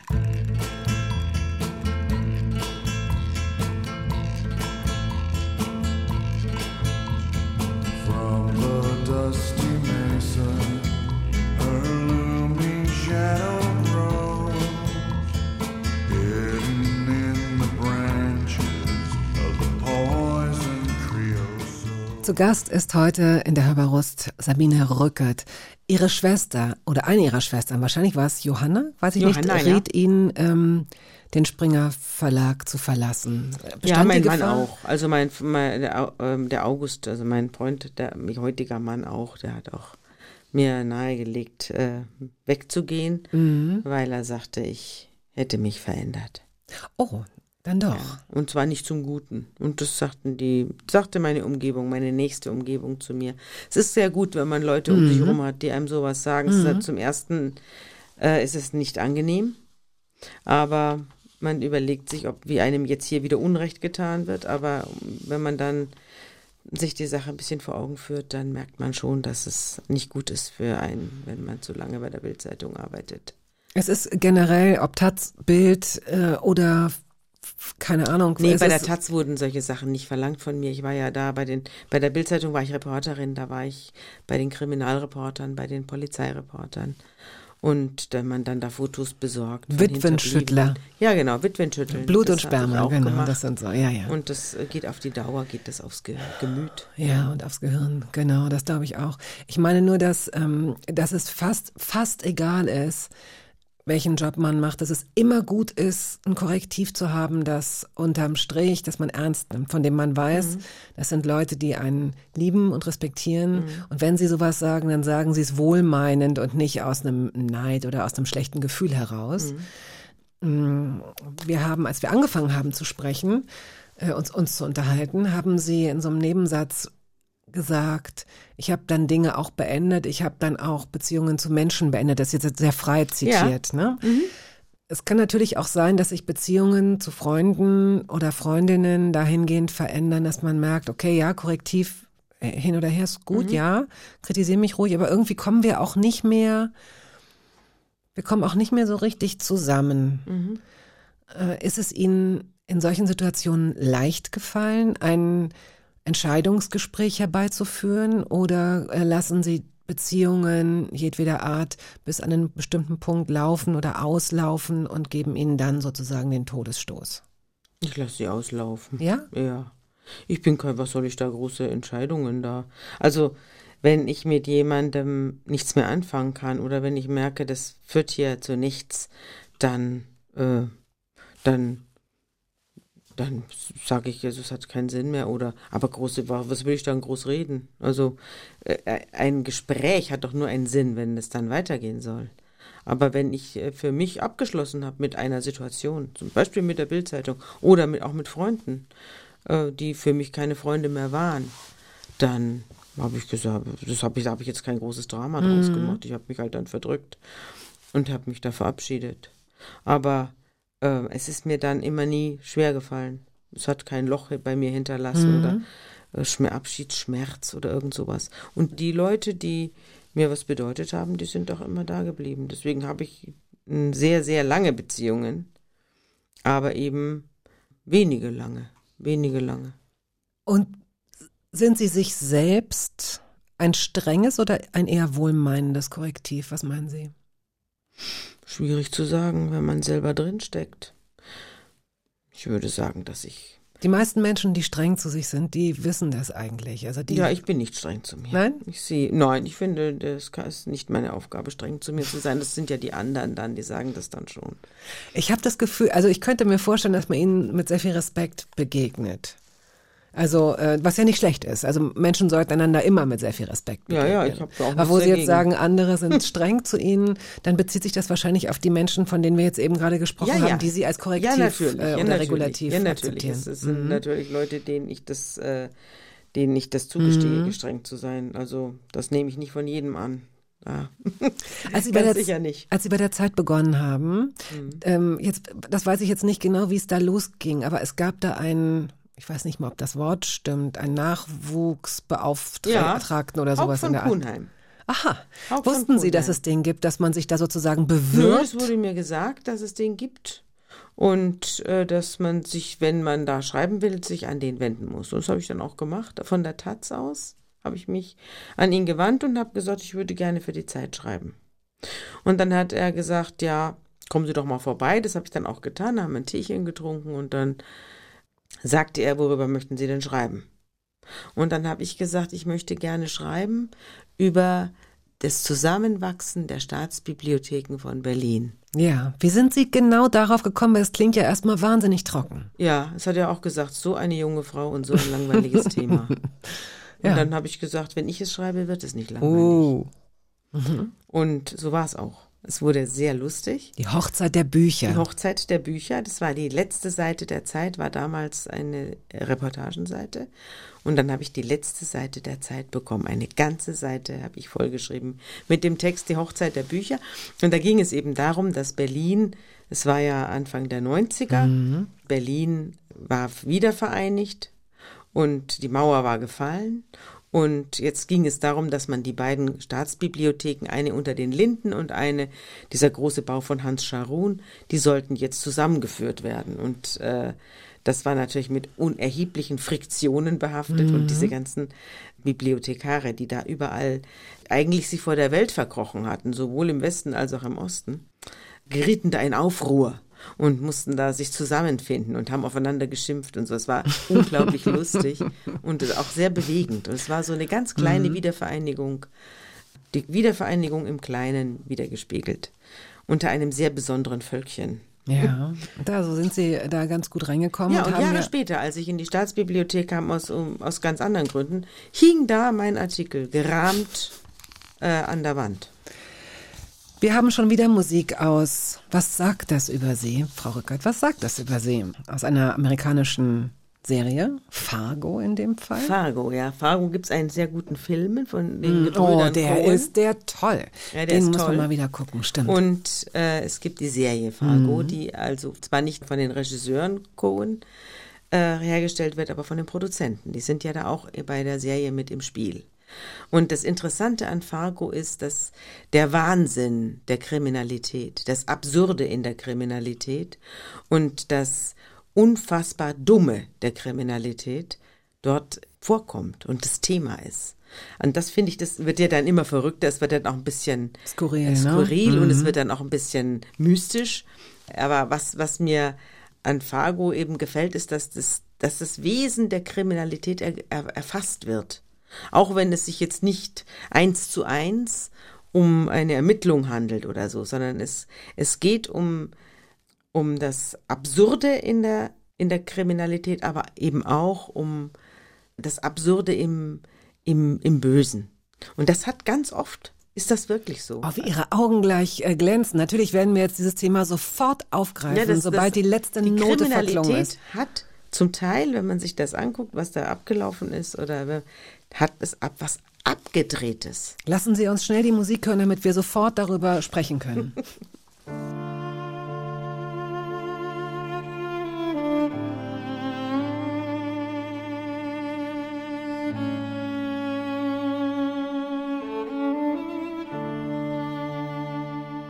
Die stellvertretende Chefredakteurin der Zeit, Sabine Rückert, ist heute hier zu Gast. Und Sie kennen sie wahrscheinlich auch, weil sie einen der erfolgreichsten Podcasts des Landes moderiert. Die Zeit Verbrechen ähm, hat angefangen 2018, aber vielleicht sollten wir da einsteigen, dass Sie 1999 mit der Kriminalberichterstattung äh, begonnen haben. Sie sind dann 2000, ich will es nur schnell zusammenfassen, aber korrigieren Sie mich, wenn ich da jetzt einen Fehler mache, als ressortunabhängige Gerichtsreporterin haben Sie gearbeitet. Dann erscheint 2000, im Jahr 2000, und das ist interessant, das erste Buch Tote haben keine Lobby. Ist ja auch nicht selbstverständlich. Also Sie haben über die Dunkelziffer vertuschter Morde geschrieben. Und um das, ähm, um diesen Bogen gleich mitzunehmen, 2007 erschien das Buch Unrecht im Namen des Volkes, ein Justizirrtum und seine Folgen. Da waren Sie bereits so sehr im, im Stoff, will ich jetzt mal sagen. Diese Muskulatur als Gerichtsreporterin hatten Sie so äh, trainiert, dass Sie in der Lage waren, tatsächlich ein Justizirrtum aufzuklären. Ja. Was für ein äh, ja bestürzender Erfolg. Also einerseits ja großartig, aber andererseits ja auch erschütternd. Ja, das fand ich auch und vor allem, äh, man kann sich das anhören in meinem Podcast. Das sind vier Folgen. Der Fall Amelie. Die erste Folge heißt äh, un, nee, Unschuldig im Gefängnis, glaube ich. Und äh, dann die an, und dann fortfolgende, also die nächsten äh, drei beschäftigen sich dann auch mit diesem Fall. Ja, das ist, äh, also mir hat es damals von der, aus der Justiz niemand gedankt, dass ich mich damit beschäftigt hat. Im Gegenteil. Also man hat da gedacht, was will die Frau? Die rührt hier in der Strafjustiz herum, unverschämt. Um, eine sogenannte Journalistin hat einen Richter geschrieben. da habe ich mir auch gedacht, äh, äh, eigentlich eine Unverschämtheit, der sogenannte Richter. Und äh, da, da habe ich auch mal gemerkt, mit welcher Arroganz und mit welcher Bösartigkeit Justiz behaftet sein kann, was da zum Teil für Leute arbeiten, in welcher Parallelwelt die arbeiten oder sich bereits bewegen und meinen, sie sind sakrosankt und niemand darf äh, ihnen vorhalten, dass sie Unschuldige hinter Gitter bringen. Ja. Ich glaube, wir müssen uns bei vielen Dingen immer wieder vergegenwärtigen. Wir sagen ja auch so leicht die Gesellschaft oder die Politiker beispielsweise und vergegenwärtigen uns nicht, dass es Leute sind, die wir kennen. Die Nachbarn sind bekannte Freunde, blöde Leute, unsympathische Leute, humorvolle, kluge, äh, je nachdem. Und so wird es wahrscheinlich auch, so kann ich mir das vorstellen, in der in diesem ganzen, Ja, die Justiz natürlich. gibt's ja auch nicht. Es sind tausend kleine Räder, die da ineinander greifen und da sind Menschen, die schnell nach Hause wollen, die keine Lust haben, die verbittert sind, zynisch, dann andere, die wahrscheinlich heldenhaft äh, Zeit ihres Lebens opfern, um der Wahrheit auf die Spur zu kommen und dann auch an ihre Grenzen stoßen und plötzlich kommt da jemand von außen. Ich als äh, Laien habe mir die Frage gestellt, inwieweit können Sie denn überhaupt an all die Informationen kommen, die Sie da brauchen und die man Ihnen möglicherweise auch aus gutem Grund vorenthält? Naja, es ist ja so, wenn sich ein Justizirrtum ereignet oder ein Fehlurteil, Justizirrtum, das klingt so harmlos, als sei da eben seien gute Menschen am Werk gewesen, die ähm, denen halt dann was Blödes widerfahren ist und denen was unterlaufen ist. Das war aber hier nicht so, sondern es war ein, war ein Gericht äh, in Osnabrück, das äh, sehenden Auges Leute verurteilt hat, äh, ohne dass es den, den Schatten eines Beweises dafür gab. Im Gegenteil, es gab jede Menge Beweise für die Unschuld dieser Männer und die wurden ähm, systematisch unterdrückt, diese Beweise. Es wurden auch Zeugenaussagen, entlastende Zeugenaussagen im Urteil weggelassen. Die wurden einfach ignoriert, diese Leute, damit am Schluss das Große und Ganze stimmt. Und damit man, dann hat man sich eine super Story zusammengereimt, hat die zu Papier gebracht und der Bundesgerichtshof hat das durchgewunken. Wie haben Sie all die Informationen bekommen? Ja, es gibt natürlich Leute, die, die daran interessiert sind, dass das nicht so bleibt. Und zum Beispiel die beiden Verurteilten, die um die es hier ging. Und es geht natürlich äh, dann, es gab natürlich auch Sachverständige, die ihre Zweifel hatten, die auch nicht gehört wurden, die auch unter den Te Teppich gekehrt wurden. Und da geht es nicht um Datenschutz oder irgendwie sowas, sondern da konnten Sie als Journalistin nein, das nein, die zusammentragen. Urteile waren ja gefallen und, äh, und die Akten habe ich bekommen. Die habe ich bekommen von den Verurteilten. Und da stand ja alles drin. Und dann bin ich den Sachen nachgegangen und habe auf einmal gemerkt, dass Dinge in der, in der Polizeiakte stehen, also in, der, in den polizeilichen äh, Aufzeichnungen stehen, die dann im Urteil gar nicht vorkamen. Und äh, dass man gar nicht gemerkt hat, dass es hier um eine Hauptbelastungszeugin geht, die von vorne bis hinten sich taktisch verhält und lügt. Also das hat wenn man das durchgegangen ist, es hat, es sprang einen förmlich an. Es sprang einen an. Und man hat nicht verstanden, oder ich habe nicht verstanden, wie das sein kann, dass das Gericht das nicht gesehen hat. Das Gericht war so verblendet und hat diese, dieser Frau alles geglaubt, was sie behauptet hat. Sie hat behauptet, sie sei also vielfach vergewaltigt worden und ganz schrecklich. Und nichts davon ist geschehen. Und äh, da sitzen dann drei Richter und, äh, und äh, tränenblind und schreiben dann irgendein Urteil. Und da wandern dann Leute für sieben und fünf Jahre in den Knast und gehen da kaputt.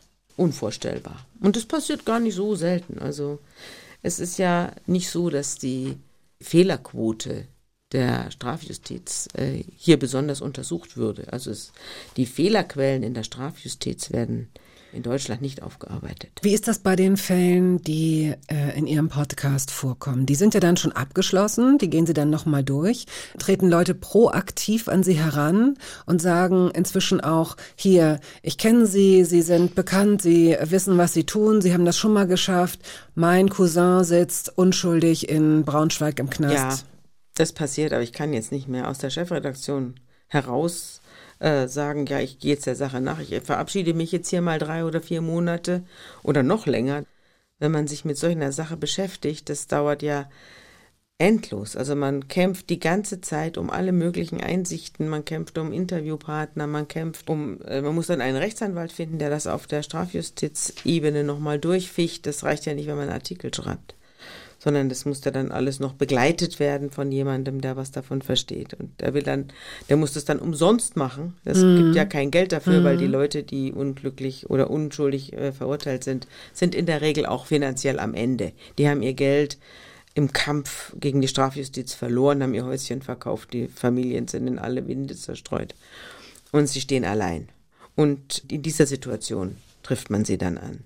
Also es ist eine sehr, sehr aussichtslose Situation. Da muss man sich viel Zeit nehmen und sowas kann man nicht alle fünf Minuten machen. Ich habe es einmal in meinem Leben gemacht. Und ich muss Ihnen ehrlich sagen, das äh, hat mir auch gereicht. Ja, das ist, mhm. ja, das kann ich mir hat vorstellen. Hat Jahre gedauert. Weil man Jahre. kann sich dem ja auch nicht, wie Sie eben gerade beschreiben, halb widmen. Nein. Da man nimmt, übernimmt eine immense Verantwortung. Ja. Denn Ihnen darf, wenn Sie jetzt dieses, wenn Sie diese Wunde öffnen oder dieses, wenn Sie die Büchse der Pandora öffnen, wenn man so will, darf Ihnen dann natürlich aber auch kein Fehler unterlaufen. Nein, ne? Das, das ist ja dann auch nochmal so eine das Riesenverantwortung. Genau. Ja, ja. Ist auch nie. Habe ich auch nicht gesagt. Nein, das glaube ich. So, wo sind wir? Grande Amore. Jetzt kommen wir zu August, wie ja. Sie ihn äh, vorhin äh, vorgestellt haben. Il Volo. Ja. Das hat er mir zu einem meiner Geburtstage geschenkt. Ich weiß gar nicht mehr zu welchem, aber er hat mir eines Tages diese Musik geschenkt und äh, hat die aufgelegt. Da habe ich mich natürlich wahnsinnig gefreut. Das war auch mal, glaube ich, beim Eurovision Song Contest war das auch dabei. Da hat mhm. es gehört, da hat es aber nicht den Platz 1 gewonnen, obwohl ich finde, das hätte den Platz 1 gewinnen müssen. Das ist ein wunderbares. Drei Tenöre singen ein grandioses Liebeslied. So wie Sie es beschreiben, ähm, habe ich immer Platten. Sie haben auch vorhin noch gesagt, ich habe alle Platten von dem. Ja, Platten. Haben Sie zu Hause noch richtig? Also ja, also ja. das heißt, wir sprechen. Ich, ich spreche hier. Ich verstehe. Ich spreche mit einer Frau, die sehr viele Vinylplatten hat, ja. an die sie sich alle erinnert, die sie ja. aber gar nicht mehr auflegt, die aber irgendwo stehen in irgendeinem schicken MSN Haller. In Schrank. Also die stehen in so einem Regal unter dem Plattenspieler. Der aber nicht mehr sich dreht. Der sich nur sehr selten dreht, ja. In, inzwischen streamen wir natürlich, natürlich. auch. Natürlich. Und diese ganzen Lieder gibt es natürlich auch bei Spotify und sonst Ach, wo. das hören Sie dann aber doch? Natürlich. Also wir hören, äh, wenn wir Auto fahren, mein Mann und ich, wenn wir in Urlaub fahren oder so, dann hören wir Musik. Manchmal. Aber meistens hören wir eben doch nicht Musik, Nichts. sondern wir hören okay. Texte. Wir hören dann Romane oder wir hören ähm, ja, das bei, bei dem letzten Urlaub haben wir Homo Deus von Yuval Harari gehört. Also sowas. Aber also das heißt, dieser, dieser Hirnmuskel muss auch ständig, der ist auch ständig in Bewegung, wie so ein Trafo. Die Sehnsucht nach totaler Stille, wenn nicht als Alternative zur Musik, die, also totale Stille würde sie, was würde das, also dann, was würde dann passieren? Dann lese ich was. Also- bei, bei der Stille. Stillstand ohne Worte geht nicht, ja? Jede Nein, Sekunde ist, ein Wort. Nein, es ist schon so, dass mir dann schnell langweilig wird. Es muss schon, es muss dann immer ein, ein, irgendeine Auseinandersetzung mit irgendwas muss erfolgen. Okay.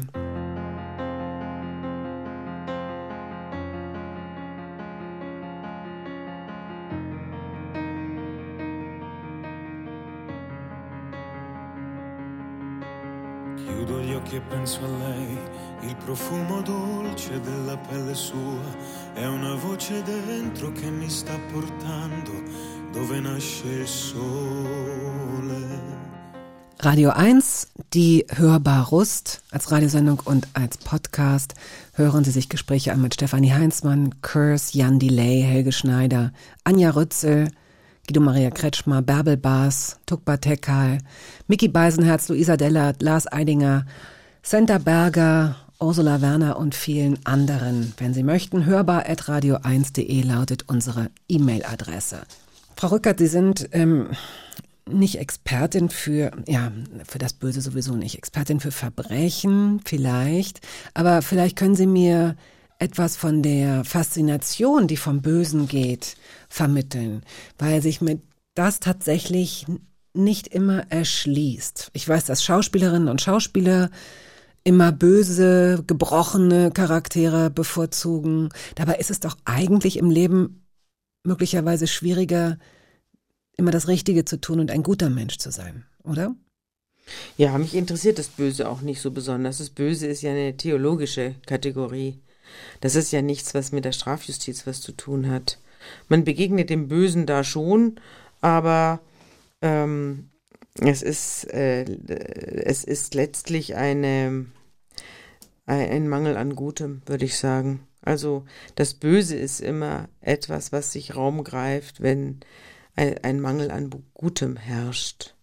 Und mich interessiert eigentlich, äh, wodurch das äh, deviante Verhalten oder das Was heißt deviant? Das Deviant heißt vom Wege abgekommen. Mhm. Also ein, ein dissoziales Verhalten, ein menschenfeindliches Verhalten, ein anderen gegenüber rücksichtsloses Verhalten, wie sich das zur Lebensform entwickeln kann. Da gibt es ja bestimmte Faktoren, die dazu beitragen, dass Menschen wirklich völlig aus der Bahn, völlig aus der Tüte geraten und andere Leute umbringen oder gewaltsam vorgehen oder betrügen und lügen, wo sie können. Das fängt ja, hat ja eine Ursache. Und diese Ursache finde ich interessant. Und auch die Frage, wie man das dann aufdeckt. Also wie man, wie man äh, solchen Leuten auf die Spur kommt. Und wie dann der Staat, wenn er solchen Leuten auf die Spur gekommen ist, damit umgeht. Wie er ihnen begegnet. Und das finde ich interessant. Das ist dieses, das sagt auch sehr viel über eine Gesellschaft aus, welche Leute dort mh, sich breit machen können, welche Formen von Verbrechen dort gar nicht verfolgt werden, Ja. erstmal über eine lange Zeit. Finde ich auch sehr interessant. Also zum Beispiel die nicht entdeckten Tötungsdelikte. Wir haben ja, Sie haben es ja vorhin erwähnt. Warum werden Tötungsdelikte nicht entdeckt? Das hat natürlich eine Ursache. Und äh, Tötungsdelikte werden natürlich von nicht entdeckt, wenn sie von besonders raffinierten Tätern begangen werden, aber nicht nur. Es gibt auch einfach eine Personengruppe, bei denen interessiert es niemanden, ob sie umgebracht worden sind. Das sind zum Beispiel randständige Leute, alte Leute, ganz junge Leute, also Kinder, Säuglinge. Da wird überhaupt nicht genau hingeguckt. Also wenn es einen toten Säugling gibt, dann haben wir eine Obduktionsrate von, also wenn es allerho allerhöchstens, ich weiß nicht, wie jetzt der aktuelle Stand ist, aber von vielleicht 50 Prozent. Da fragt man sich, warum werden eigentlich die Säuglinge, wenn sie tot im Bettchen liegen, nicht obduziert und man schaut nicht nach, woran die gestorben sind. Darf ich fragen, wenn es eine Obduktionsrate von 50 Prozent gibt und die möglicherweise, je nachdem, was die aussagt, wenn die also sa- aussagt, dass es sich meistens um einen natürlichen Tod handelt, Mhm. kann man dann nicht hochrechnen, dass das bei den restlichen 50 Prozent auch der Fall ist? Nein, das kann man nicht, weil die, die hohe Tötungsrate bei Säuglingen ist rausgekommen durch eine Reihenuntersuchung der Rechtsmedizin zum plötzlichen Kindstod. Also, man hat eine Reihenuntersuchung gemacht zum plötzlichen Kindstod und hat festgestellt, und so bin ich überhaupt auf das Thema gekommen, dass man eben Reihenuntersuchungen gemacht hat bei Leuten, die angeblich eines natürlichen Todes verstorben sind. Mehrere gerichtsmedizinische Institute haben sich zusammengeschlossen, haben Reihenuntersuchungen gem äh, gemacht, zum Beispiel bei Säuglingen, und haben festgestellt, da haben wir eine Tötungsrate von fünf bis sieben Prozent. Das ist eine ganze Menge. Und dann gibt's noch die, bei denen man es nicht nachweisen kann. Die kommen dann noch dazu. Also, das ist sehr, sehr erstaunlich. Und es gibt dann eben auch weitere Zufallsfunde in der Rechtsmedizin durch, also durch Leute, wo Verwandte sagen, ja, woran ist denn mein Mann gestorben? Das will ich jetzt mal untersuchen lassen. Dann stellt man fest, er ist vergiftet worden. Aber niemand wäre sonst draufgekommen. Also wir haben eine so niedrige Obduktionsrate in Deutschland, dass wir eben sehr viele nicht offensichtliche Tötungsdelikte, so nicht einer ein Messer im Brust hat oder einen Hammer im Kopf, werden nicht erkannt. Und das war der, das damals auch das, der Auslöser für mein Buch über Tote haben keine Lobby. Und wie oft haben Sie sich schon überlegt, äh, ein oder überhaupt Romane zu schreiben über den perfekten Mord, das perfekte Verbrechen? Das perfekte Verbrechen gibt's und zwar häufiger als wir glauben.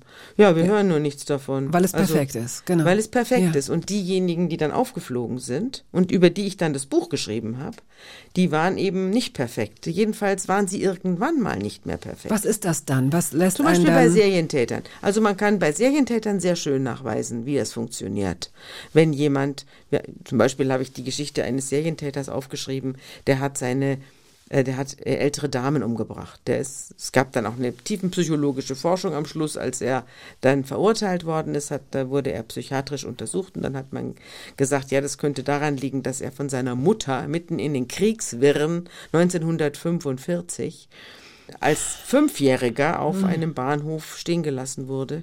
Die ist, hat er gesagt, so, setz dich mal dahin und ich komme gleich wieder und kam nie wieder.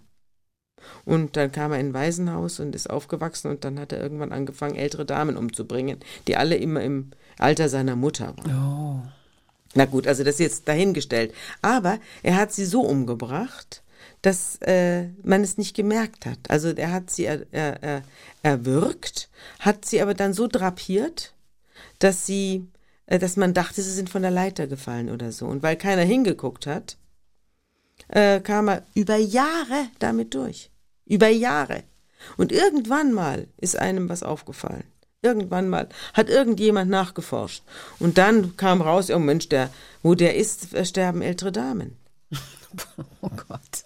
Und das gibt's ganz, also es gibt's relativ häufig. Wenn man sich diese Serientäter anschaut, dann äh, sieht man, dass die erst beim siebten, achten Mal erwischt wurde. Das hat, das hat damit zu tun, dass keine, kein Mensch hingeguckt hat. Was macht das, äh, was hat das mit Ihnen gemacht? Was würden Sie sagen oder was würden Menschen sagen, die Ihnen nahestehen, sich so exzessiv, so genau mit Verbrechen und mit abscheulichen Dingen auch zu beschäftigen?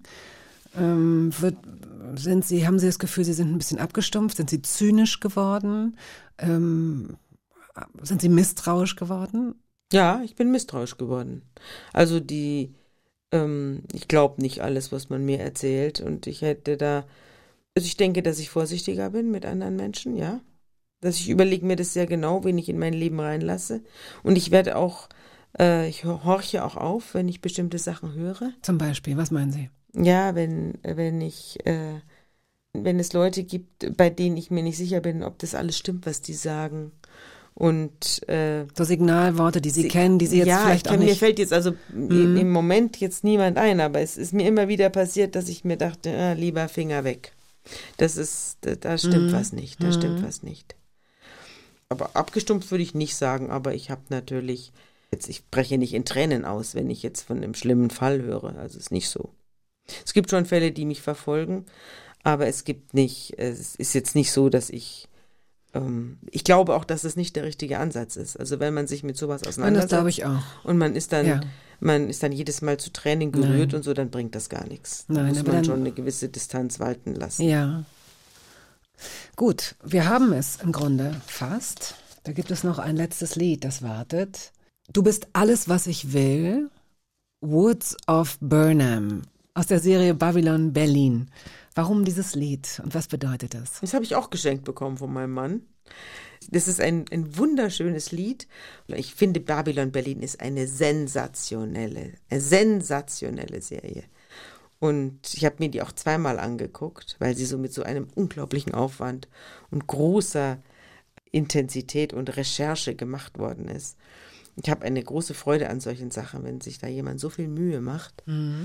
Und tolles Drehbuch auch und so. Und da ist ein, ich glaube, es ist ein Sachverständiger. Ja, es ist ein Sachverständiger, der in dieser Polizei in den 20er Jahren spielt, das ja in Berlin. Da ist ein Sachverständiger und der ist homosexuell.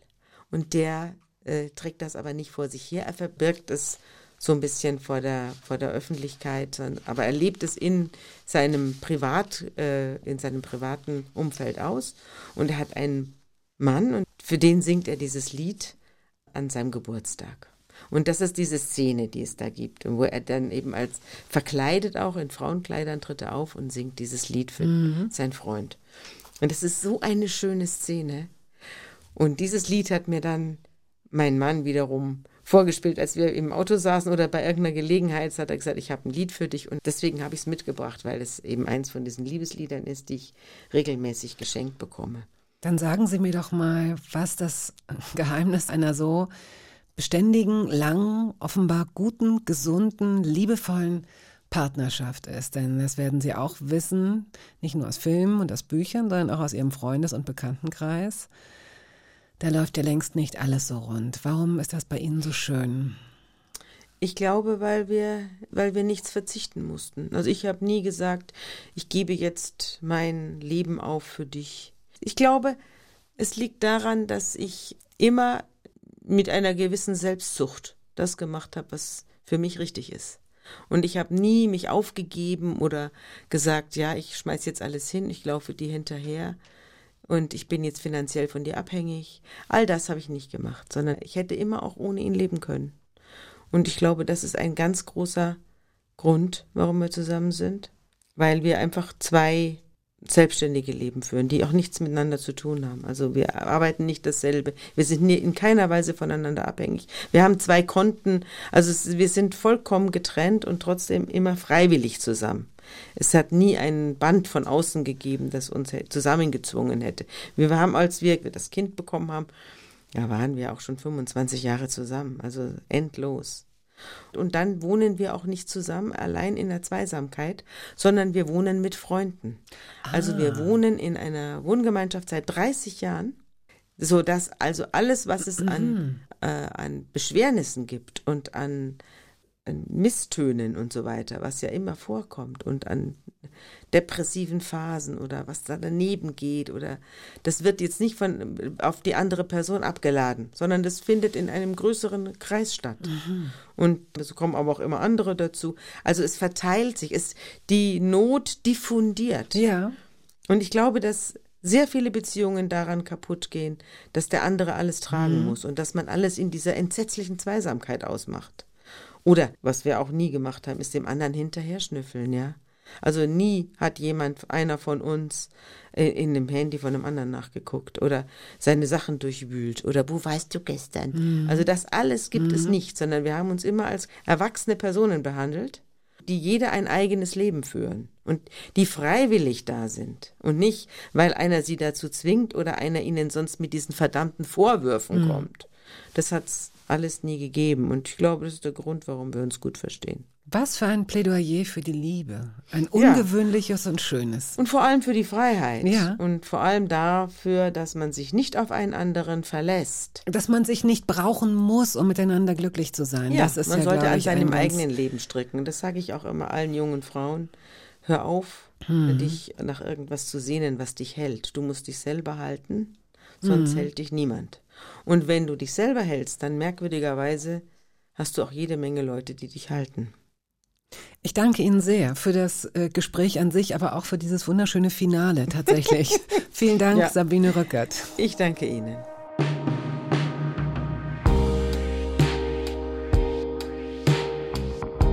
Ich war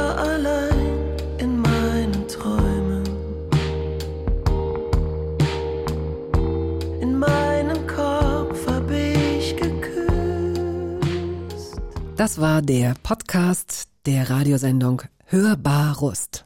Wir hoffen, dass es Ihnen gefallen hat. Wenn Sie möchten, Sie können ihn abonnieren.